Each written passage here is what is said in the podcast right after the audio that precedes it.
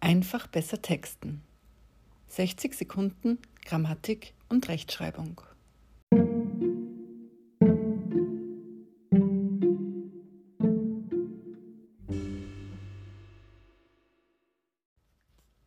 Mein Name ist Sonja und heute widme ich mich der Das-Das-Schreibung.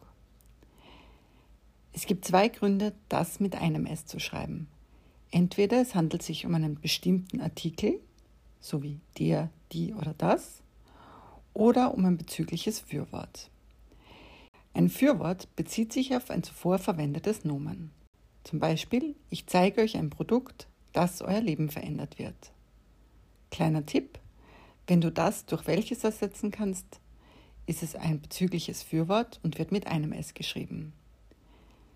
Das mit zwei S hingegen ist ein Bindewort, das einen Nebensatz einleitet. Zum Beispiel, ich bin mir sicher, dass dir diese Unterscheidung jetzt klar ist.